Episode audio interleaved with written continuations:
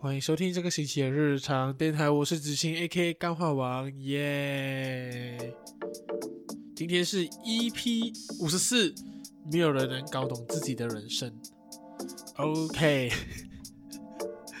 哇，我真的觉得就是因为五月的录音的频率其实蛮蛮不平衡的哦，间隔时期时间有点差，所以变成我找不回录音的那个 feel，你懂吗？五月太多假期了。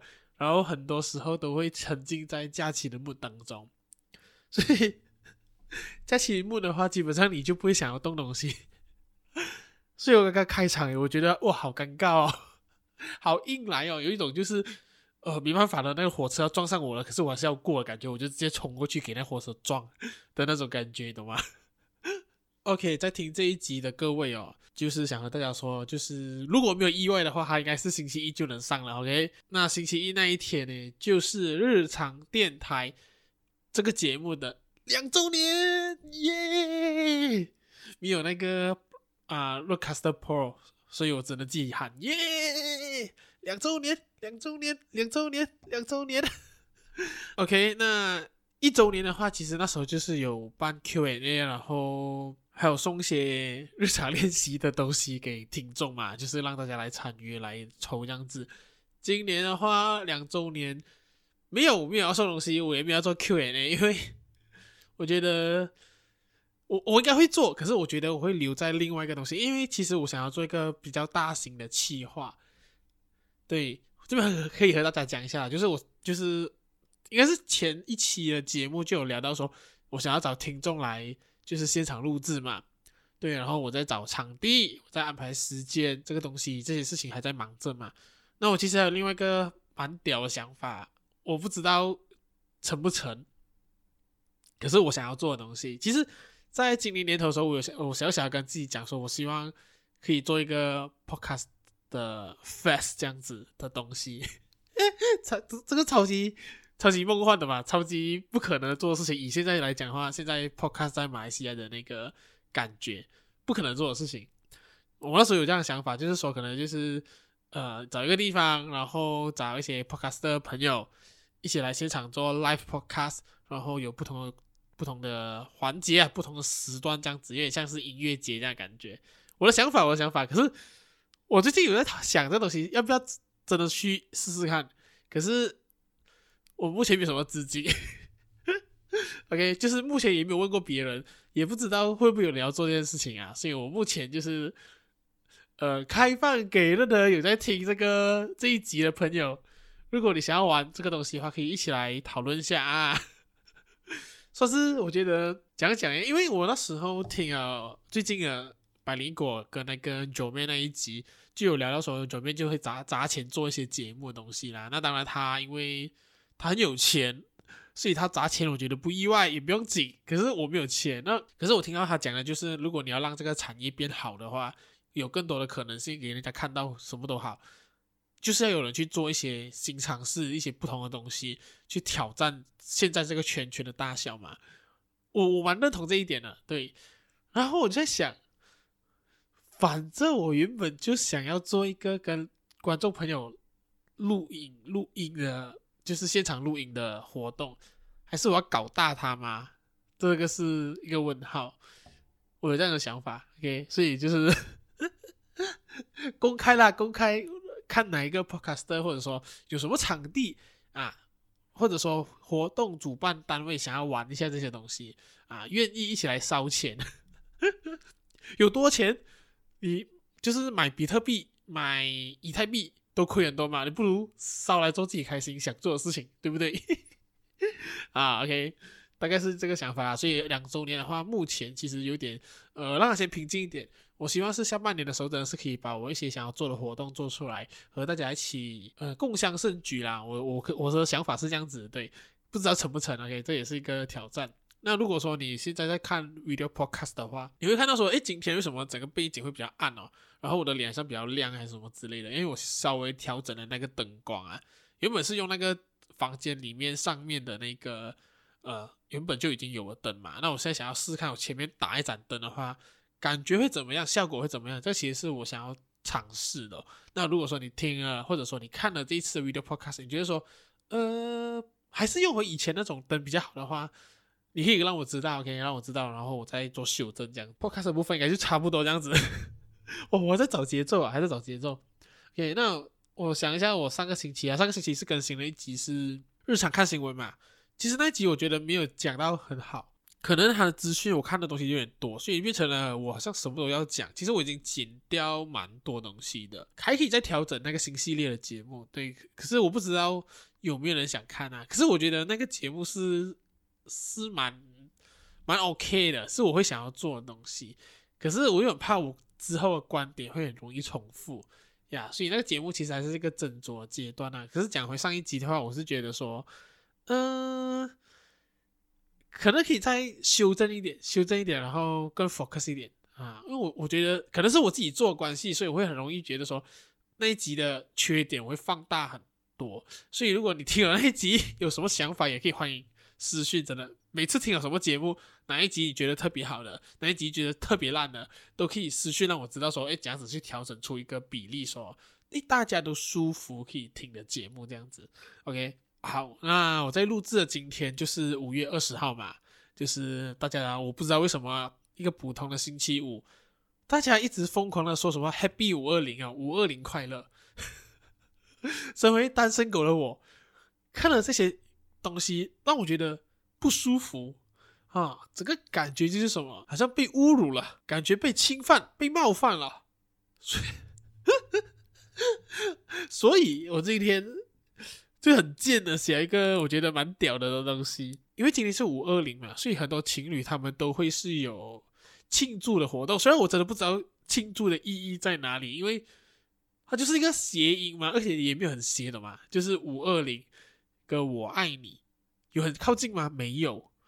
OK，零跟你是差很远的。OK，你汉语拼音有没有好好学？我真的不知道。OK，然后就很多人会庆祝。可是身为单身狗的我，他妈的，我就是不想看到这种东西。我就在我个人的 IG 的 Story 上，我就写一个很贱的一个 Story，我是这样写的：如果今天你男朋友帮你庆祝五二零，你有没有想过，他只是最近出轨，怕你发现，所以用庆祝的方式来掩盖自己的心虚，然后顺便让你不怀疑他，然后你还很开心的发现动、发社群，让大家知道说你没有庆祝五二零。你有没有想过，其实他已经出轨了呢？然后这个东西，我觉得还好。我继续再发第二个。如果你男朋友五二零没有表示，也没有庆祝的话，会不会只是他不爱你，或者他已经把钱花在别的女人身上呢？干了我个天才耶！我我只用两个 story，两个社群那个动态，我就让全天下的情侣。在这一天，不管你有庆祝没庆祝，都有可能引发战争，都有可能分手。干，好屌哦！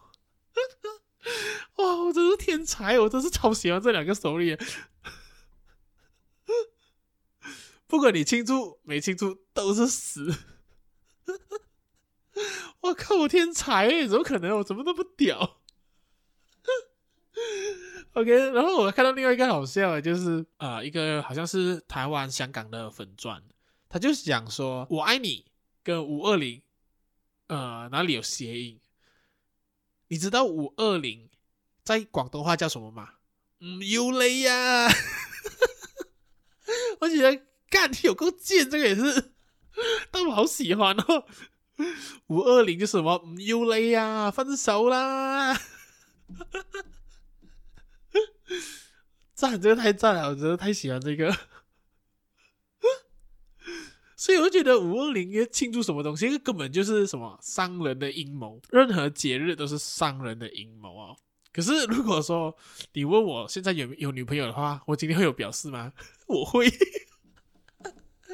我就贱，我就是个狗，我就是马子狗，没办法，该做的还是要做好不好？你毕竟你那个生存。生存空间渺茫啊！你你不做任何表示的话，反而会让你的女朋友更生气。你想想看，你怎样都还要做吧？就算你没有出轨都好，可是如果我有女朋友的话，我还发那个动态的话，就是讲那个庆祝，就是代表出轨的话，我感觉我也是把自己搞死。可是我没有，我没有要做这件事情，OK，我也没有女朋友现在，所以公开公开征友，OK。然后来稍微讲一下我在连假啦，我连假的话，再就回 JB 嘛，就是顺便庆祝一下母亲节这样子。然后我就发现了一部蛮好看的剧。在进入今天的主题之前，我决定推一推这一部剧，叫做《那年我们的夏天》。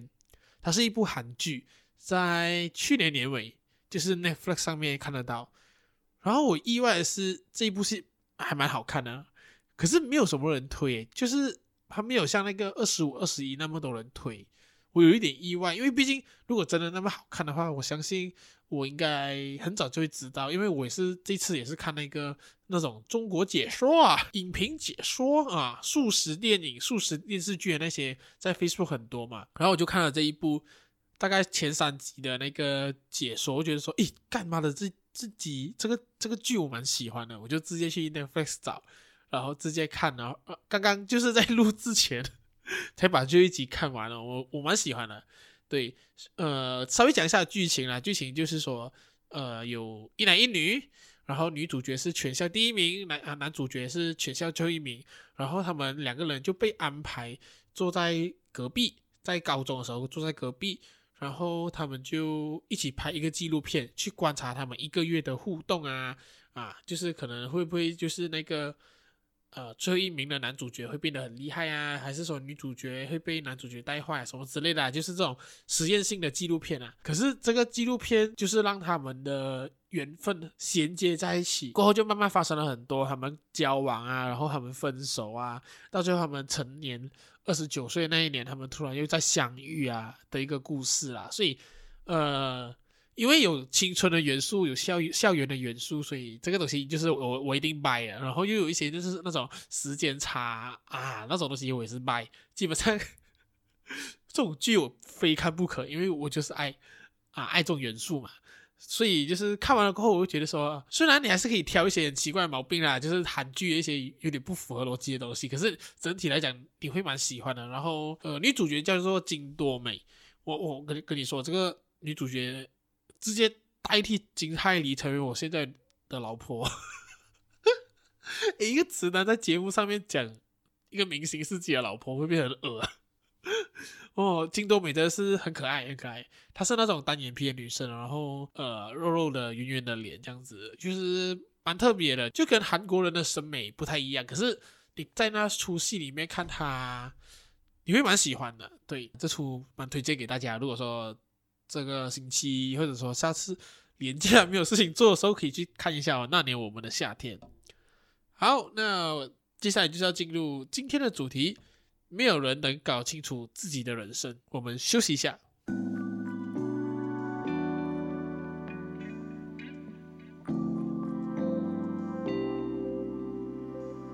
好，欢迎回来日常电台，我是子琪，A.K.A. 干话王耶。Yeah 好，今天的主题就是没有人能搞懂自己的人生哦。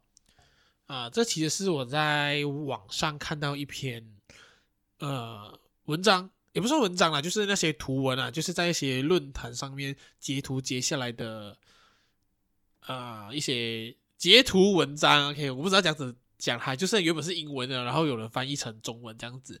对，然后我觉得蛮有意思的哦。那为什么觉得有意思？我最后才和大家分享。发问的是一个女生哦，然后她就讲说：“我今年二十八岁了，马上就要到那道坎了，就是说，呃，三十岁了。因为很多人都会把三十岁当成一个，呃，分水岭这样子，成年的分水岭这样子。对，不是二十一岁，二十一岁是小孩跟青少年的分水岭这样子。对，所以就三十岁。她想说，有没有已经三十岁或者年纪更大的人，能好心告诉我，人生会越变越好？”且不需要在这两年的时间里面就搞清楚自己的人生嘛？他就是一个发问啊，就是说，在三十岁之前，是不是不用，呃，真的是去搞清楚自己的人生是要做什么？然后这篇文其实引发了蛮多人去讨论的哈。然后我觉得很有意思的是，真的是蛮多人会回复，而且他们都是已经超过了三十岁，然后他们就会分享他们自己的生活的经历啦。然后这边有一个就是说，呃，他今年四十八岁，他在三十三岁的时候结了婚，三十六岁的时候生下了一个孩子，这期间还拿到了硕士学位。人生并没有一个时间表，你只需要在你能力范围之内做出最好的选择就行了。也就是说，如果你能设定下长期的目标，并朝他们付出行动，它的确会让你的人生很有帮助。但是有时候也别对自己太苛刻啦，也会很怪嘛，这样子分享人家的。其实我就觉得觉得蛮有趣的啦，有些，所以我就觉得好像可以转转载给大家听一下这个东西，因为我相信我的听众大概有些应该也是三十出。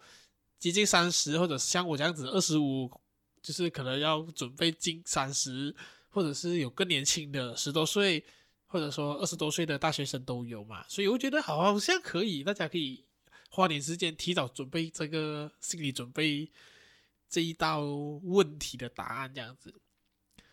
OK，然后有一个朋友就讲说，我今年三十九，我的三十岁的那个十年那个年代啊，简直是不要太精彩。OK，这。有点语病了，还应该是说，那三十岁那一段期间是他最精彩的时光，因为他结束了一段不开心的婚姻，快乐的有过几次约会，遇到了现在最完美的他，然后又再结婚，生了两个孩子，签下了三本书的合约，辞去了原本的富太工作，现在他们买下了一个他他们长期居住的新家，所以他讲说，你还有很多时间。然后最重要、最重要的就是这个今天的标题的这个是，啊、一位呃姐姐，她是说姐妹，我下个月就要满四十二岁了，而我仍然屁都搞不懂。告诉你关于一个成年人的大秘密，没有人能搞清楚自己的人生。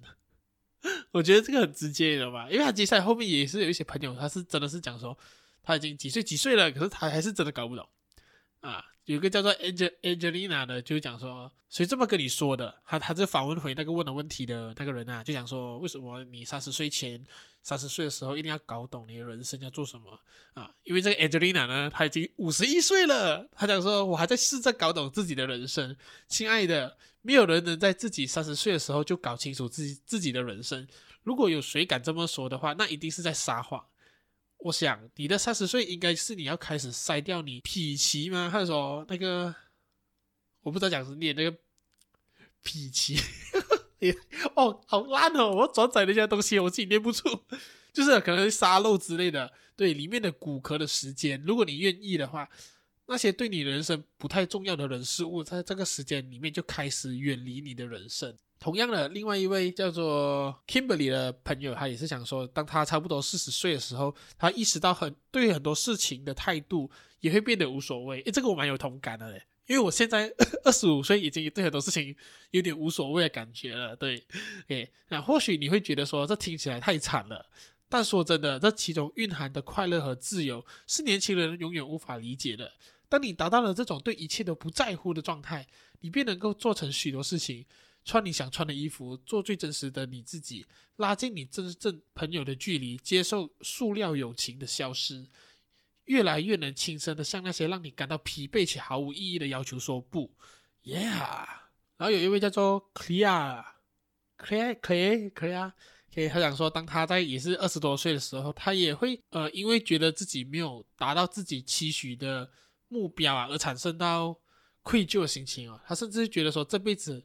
不可能会达到他所期望的高度。可是，在某一天，他三十四岁的时候，他得到了一份工钱翻倍，让他充满热忱，并且让他之前都没有听说过的工作。如果不是因为有在之前工作的那些累积下下来的经验跟知识的话，他可能就没办法做他现在拥有的工作。他讲说，到了现在，他还是不懂他的人生是怎样，但是他知道说，他以前走过的路，那些曲折，都是所谓真正的正确的道路。其实他的。Comment 真的还蛮多的啊，因为那个 Facebook page 它揭露的真真的蛮多，可是我就稍微读一些，我觉得呃比较有有分量的吧，好像说五十亿去看三十岁，然后四十多岁看三十岁，或者说刚过三十没多久，因为我觉得我们真的都会有那个想法，或者是觉得说，因为我们这一生是不是要搞清楚一个目标，是不是要做一些什么样的事情，甚至是连我这种人。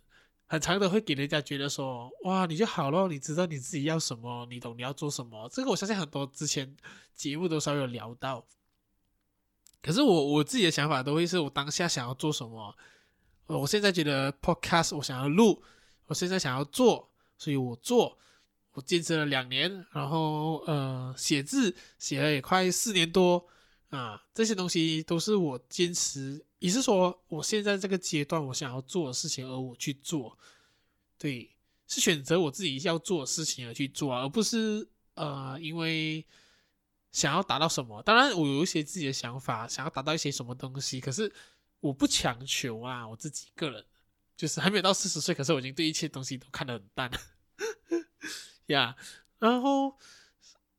所以我，我不觉得我是一个很很有目标、很清楚自己要干嘛的人。很多时候我都在迷茫，最近我也在迷茫，就是关于钱的这个问题。虽然 好像身为一个艺术家、一个内容创作者，讲钱好像不是很应该，别就大众大众的印象啦。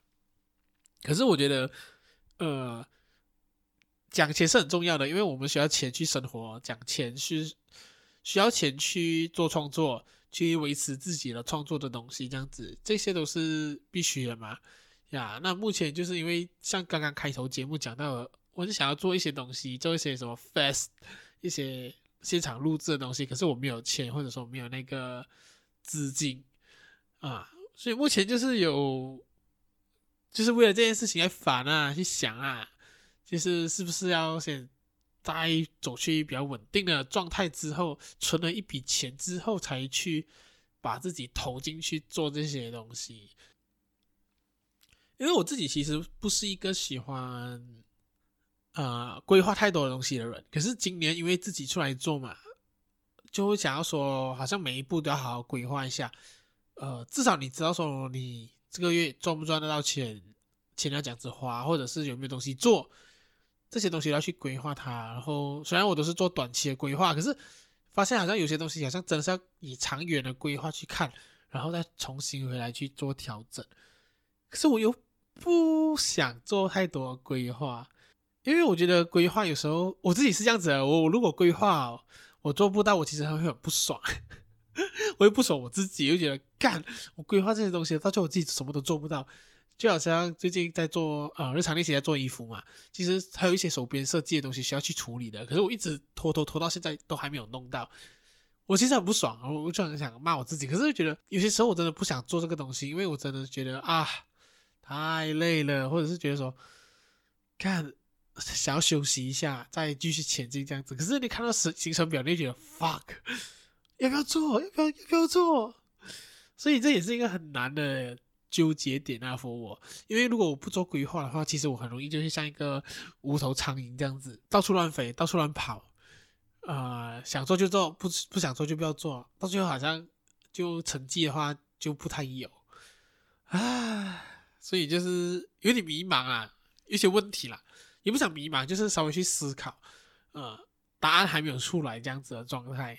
啊，因为就是年假过后嘛，发现很多东西都做不到，然后很忙，还赶啊，就好像上一支 podcast 跟这一支 podcast 之间的距离又很靠近，哦，所以就是不知道怎么办。要想是不是要真的为了自己的原则，就是去啊坚持所谓的一年，就是靠自己活这些，然后过后再打算，还是说现在有一些方法能够维持生活的，是不是要先抓着它？